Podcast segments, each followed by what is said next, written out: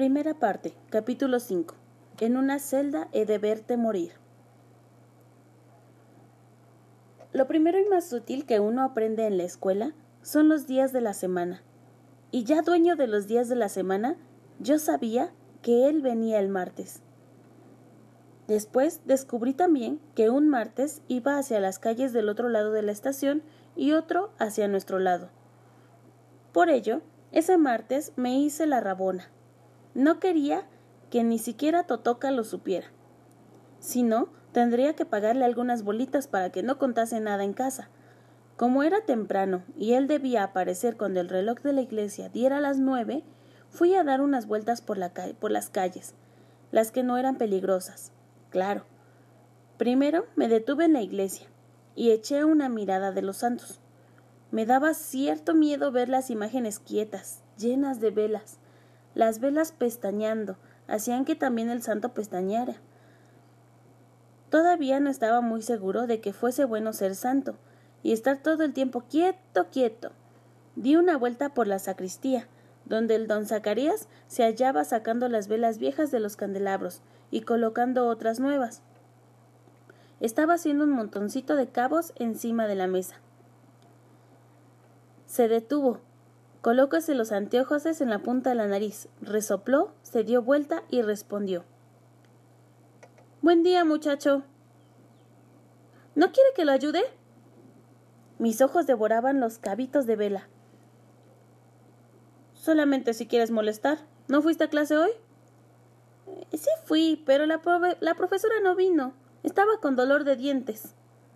Ah, Nuevamente se dio vuelta y se colocó otra vez los anteojos sobre la punta de la nariz. ¿Qué edad tienes, muchacho? Cinco. No, seis. Seis no. En realidad, cinco. ¿En qué quedamos? ¿Cinco o seis? Pensé en la escuela y mentí. Seis. Mm, pues con seis años ya estás en buena edad para comenzar el catecismo. ¿Yo puedo? ¿Por qué no? Solamente tienes que venir todos los jueves a las tres de la tarde. ¿Quieres venir? Depende. Si usted me da los cabitos de vela, vengo. ¿Y para qué los quieres? El diablo me había musitado una cosa. Nuevamente mentí. Es para encerrar el hilo de mi barrilete, para que quede más fuerte. Entonces llévalos. Reuní los pedacitos y los metí en medio de la bolsa, junto con los cuadernos y las bolitas. Deliraba de alegría. Muchas gracias, don Zacarías. Escucha bien, ¿eh? El jueves. Salí volando. Como era temprano, me daba tiempo para hacer aquello. Corrí hacia enfrente del casino y cuando no venía nadie, crucé la calle y pasé lo más rápidamente posible, los pedacitos de cera, por toda la calzada. Después volví corriendo y me quedé esperando, sentado en el umbral de una de las cuatro puertas cerradas del casino. Quería ver de lejos quién iba a resbalar primero. Ya estaba casi desanimado de tanto esperar. De pronto. ¡Plaf! Mi corazón dio un salto. Doña Corina, la madre de Nancy Acena, asomó con un pañuelo y un libro en el portal y comenzó a encaminarse hacia la iglesia. Virgen María. Ella era amiga de mi madre y Nancy Acena, amiga íntima de Gloria. No quería ver nada. Me lancé a la carrera hasta la esquina y allí me paré a mirar. La mujer estaba desparramada en el suelo diciendo malas palabras. Se juntó gente para ver si había golpeado, pero por la manera en que ella insultaba solamente debía haberse hecho algunos rasguñitos. Son esos mocosos sinvergüenzas que andan por ahí. Respiré aliviado, pero no tanto como para dejar de darme cuenta de que por detrás una mano me había sujetado la bolsa. Esa fue obra tuya, ¿no, sé. Don Orlando Pelo de Fuego, nada menos que él, que durante tanto tiempo había sido nuestro vecino. Perdí el habla. ¿Fue así o no?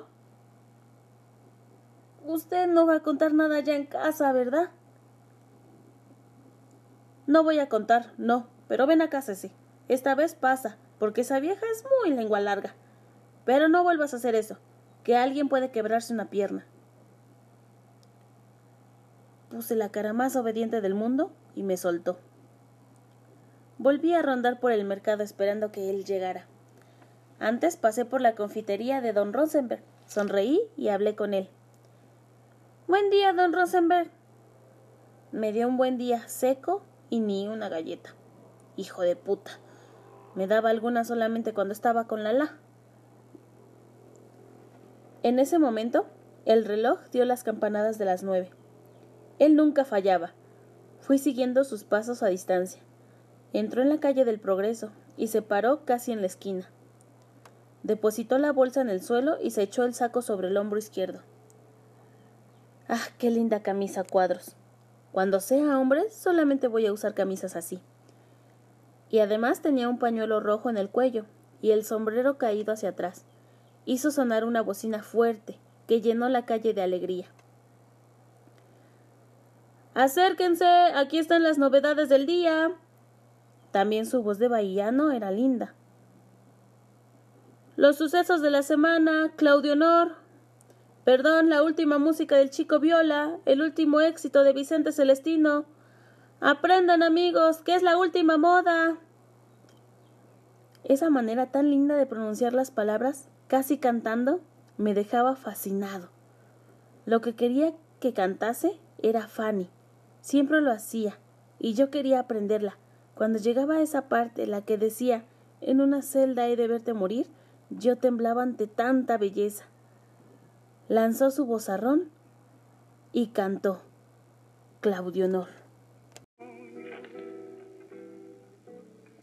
quietude é quase um sonho. Sobre a mata qual 60 músicas novas, últimos sucessos do Vicente Celestino e do Chico Viola. Ó oh, linda imagem de mulher que me seduz se eu pudesse, tu estarias no altar. És a rainha do meu sonho, malandrinha, não precisas trabalhar. 60 músicas novas, último sucesso do Vicente Celestino. Folletos de todos los precios, desde centavos hasta 400 reis. 60 canciones nuevas, los últimos tangos. La gente salía de las casas y compraba un folleto, no sin antes mirar cuál era el que más le agradaba, y así es como yo estaba pegado a él, por causa de Fanny. Se volvió hacia mí con una sonrisa enorme. ¿Quieres uno, muchacho? No, señor, no tengo dinero. Ya me parecía.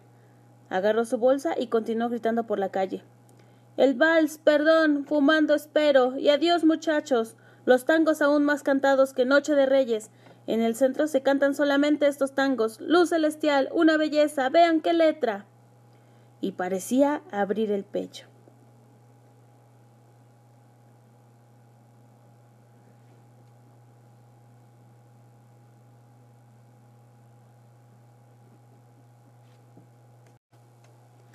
Anunció varias otras cosas, vendió algunos folletos y tropezó conmigo. Se detuvo y me llamó haciendo chasquear los dedos. Ven acá, pajarito. Obedecí riendo. ¿Vas o no vas a dejar de seguirme?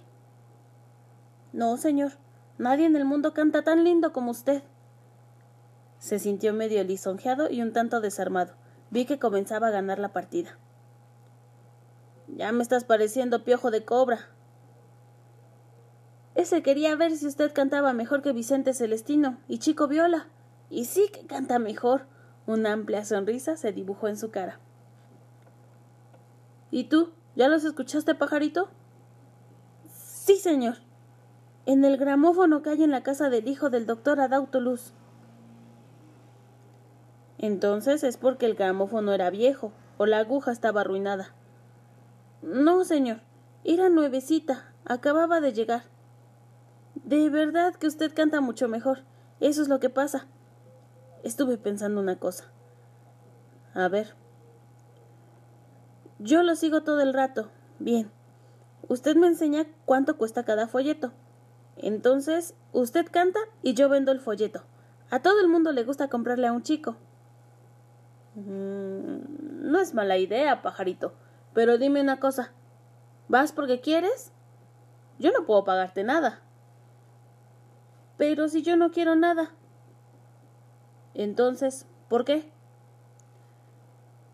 Porque me gusta cantar. Me gusta aprender. Y me parece que Fanny es lo más lindo del mundo. Y si al final usted vende mucho, mucho, entonces me da un folleto viejo que nadie quiera comprar y se lo llevo a mi hermana. Se quitó el sombrero y se rascó la cabeza, en la cual los cabellos le raleaban. Tengo una hermana muy joven llamada Gloria, y se lo llevaría a ella solamente para eso. Entonces vamos. Y nos fuimos cantando y vendiendo. Él cantaba y yo aprendiendo. Cuando llegó el mediodía me miró medio desconfiado. ¿Y no vas a tu casa para almorzar? Solamente cuando terminemos nuestro trabajo. Se rascó de nuevo la cabeza. Ven conmigo. Nos sentamos en un banco de la calle Cerez y él sacó del fondo de su gran bolsa un enorme sándwich. De la cintura extrajo un cuchillo. Era un cuchillo como para meter miedo. Cortó un pedazo del sándwich y me lo dio. Después bebió un trago de casica y pidió dos refrescos de limón para acompañar la merienda. Él decía merienda. Mientras se llevaba la comida a la boca me examinaba atentamente y sus ojos estaban muy contentos. Casica. Especie de aguardiente muy fuerte. Sabes, pajarito, me estás dando suerte. Tengo una fila de chicos panzudos y nunca se me ocurrió la idea de aprovechar a uno de ellos para que me ayudara. Tomó un gran trago de limonada. ¿Cuántos años tienes? Cinco, seis, cinco. Cinco o seis. Todavía no cumplí seis. Pues eres un chico muy inteligente y bueno. ¿Eso quiere decir que el martes que viene nos volveremos a encontrar? si tú quieres. Sí que quiero. Pero voy a tener que combinar con mi hermana. Ella va a comprender. Hasta es conveniente, porque nunca fui hasta el otro lado de la estación. ¿Cómo sabes que voy para allá? Porque todos los martes lo espero. Una vez usted viene y la otra no. Entonces pensé que usted iría al otro. Mira que eres vivo. ¿Cómo te llamas? Cecé. Y yo, Ariobaldo. Tomó mi mano entre las suyas callosas para sellar la amistad hasta la muerte. Choque. No fue muy difícil convencer a Gloria. Pero Cecé, una vez por semana y las clases. Le mostré mi cuaderno y todos mis deberes que estaban bien hechos y limpios. Las notas eran espléndidas. E hice lo mismo con el cuaderno de aritmética. Y en la lectura soy yo el mejor Godoya. Pero ella no se decidía. Lo que estamos estudiando todavía va a repetirse durante varios meses, hasta que esa caterva de burros aprenda. Correrá el tiempo. ¡Qué expresión, César! Pero si es así, Gloria, aprendo mucho más cantando. ¿Quieres ver cuántas cosas nuevas aprendí? Tío Edmundo me enseñó. Mira, estibador, celestial, sideral y desdichado. Y encima de eso te traigo un folleto por semana y te enseño las cosas más lindas del mundo. Bueno, pero eso sí, que le diremos a papá cuando note que, ¿qué le diremos a papá cuando note que todos los martes faltas a almorzar. No se dará cuenta. Cuando él pregunte, le mientes, diciéndole que fui a almorzar con Dindina que fui a llevarle un recado a Nansancena y que me quedé allá para almorzar. Virgen María, menos mal que aquella vieja no sabía lo que yo había hecho. Acabó estando de acuerdo, convencida de que era una manera de que no inventara travesuras, y por lo mismo no me llevase muchas zurras. Además, sería lindo quedarnos debajo de los naranjos los miércoles enseñándole a cantar. No veía la hora de que llegara el martes. Ya iba a esperar a don Ariobaldo a la estación. Si no perdía el tren, llegaría a las ocho y media. Husmeaba por todos los rincones, viéndolo todo. Me gustaba pasar por la confitería a mirar a la gente que bajaba las escaleras de la estación. Ese sí que era un buen lugar para limpiar zapatos. Pero Gloria no me dejaba, ya que la policía corría detrás de uno y le quitaba el cajón. Y además estaban los trenes. Solamente podía ir con don Ariobaldo si me daba la mano, aún para cruzar la línea por encima del puente. Ahí llegaba él, sofocado, después de Fanny. Se había convencido de que yo sabía qué era lo que le gustaba comprar a la gente. Nos sentábamos en la pared de la estación, frente al jardín de la fábrica, y él abría el folleto principal, mostrándome la música y cantando el comienzo. Cuando a mí no me parecía bueno, buscaba otra. Esta es la nueva sinvergüenza. ¿Canto otra vez? Cántela de nuevo. Repitió la estrofa final. Esa, don Ariobaldo. Además de Fanny y los tangos, vamos a venderlo todo. Y nos fuimos por las calles llenas de sol y de polvo. Nosotros éramos los pajaritos alegres que confirmaban el verano. Su lindo bozarrón abría la ventana de la mañana. El éxito de la semana, del mes y del año, sin vergüenza, que grabó Chico Viola. Ahí hacía una pequeña pausa, asentía dos veces con la cabeza y yo entraba con mi vocecita afinada. ¡Qué cosa! Las muchachas venían corriendo a comprar. Caballeros, gente de toda estatura y de todo tipo. Lo que me gustaba era vender los folletos de cuatrocientos reis y de quinientos. Cuando era una muchacha yo ya sabía. Suelto, señora. Guárdalo para comprarte caramelos. Ya estaba pegándome la manera de hablar de don Ariobaldo. Al mediodía, ya se sabe, entrábamos en el primer bar y triquete traquete. Devorábamos el sándwich con refresco de naranja o de grosella. Entonces yo metía la mano en el bolsillo y desparramaba los vueltos en la mesa. Aquí está don Ariobaldo, y empujaba los níqueles para, un, para su lado. Se sonreía y comentaba Eres un muchachito decente, Cece. Don Ariobaldo, ¿qué quiere decir pajarito? Como usted me decía antes. En mi tierra, la Santa Bahía, les decimos así a los muchachitos barrigudos, pequeños, menuditos.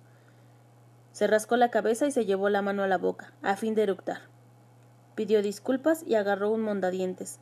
El dinero continuaba en el mismo rincón. Estuve pensando, Cece. De hoy en adelante puedes quedarte con esos vueltos. Al final de cuentas, nosotros ahora somos un dúo. ¿Qué es un dúo? Cuando dos personas cantan juntas. Entonces, ¿puedo comprar una mariamole? Mariamole. Reciben ese nombre un tipo de árboles y también un pez, en algunas regiones norteñas una clase de masa. El dinero es tuyo. Haz con él lo que quieras. Gracias, compañero. Se rió de la imitación. Ahora era yo quien comía y lo miraba. ¿De veras formamos un dúo? Ahora sí. Pues déjame cantar la parte del corazón de Fanny. Usted canta fuerte y yo entro con la voz más dulce del mundo. No es mala idea, Cece. Entonces, cuando volvamos después del almuerzo, vamos a empezar con Fanny, que da una suerte loca. Y debajo del sol caliente recomenzamos el trabajo. Había comenzado a cantar Fanny cuando sucedió el desastre. Doña María de la Peña se acercó, muy beata, debajo de la sombrilla, con la cara blanca de polvo de arroz. Se quedó parada escuchando nuestra Fanny. Don Ariobaldo adivinó la tragedia y me susurró que continuase cantando al mismo tiempo que caminábamos. ¿Qué va? Estaba tan fascinado con el corazón de Fanny que ni noté qué pasaba. Doña María de la Peña cerró la sombrilla y se quedó con la puntera golpeando en la de su zapato. Cuando acabé, frunció la cara muerta de rabia y exclamó